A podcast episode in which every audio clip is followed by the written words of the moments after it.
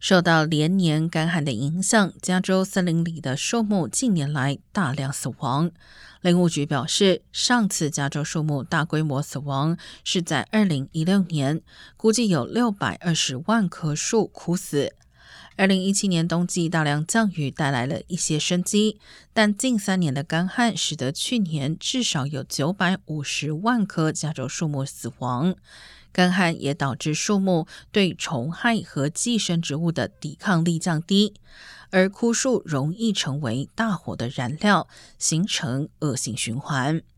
加州目前正透过清理森林树木间距，希望帮助减缓虫害，降低火灾风险。